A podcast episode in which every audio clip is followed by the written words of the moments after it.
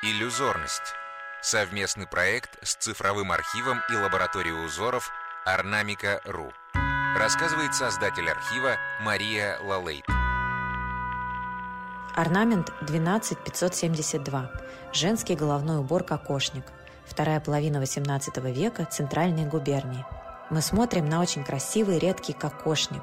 Он создан из темно-зеленого бархата – и украшен перламутровыми плашками, рубленным перламутром, цветными стеклами, золотыми блестками, пряденными золотно-серебряными нитями и фольгой. Такой головной убор в виде полумесяца с так называемыми рогами, спускающимися к плечам, носили с небольшим наклоном вперед. Эти кокошники изображены на картинах XVIII века работы Шибанова, происходившего из крепостных крестьян. Шитье отличает высокое мастерство и художественный вкус золотошвейки.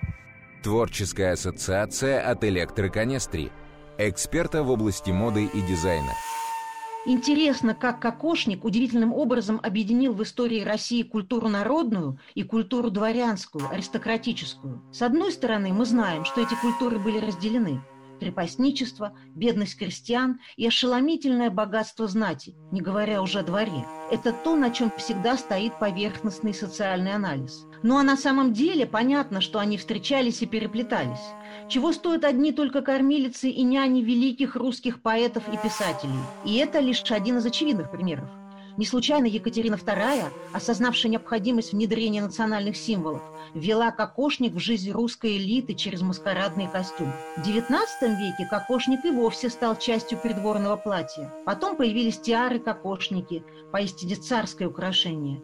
Ну а после революции, когда русские красавицы и мигрантки блистали в Париже, а многие открывали свои модные дома и использовали в своих коллекциях заимствования из русского костюма, он становится и в Европе популярным.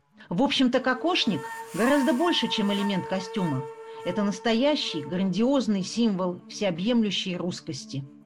Изучить узор можно на сайте ornamica.ru podcasts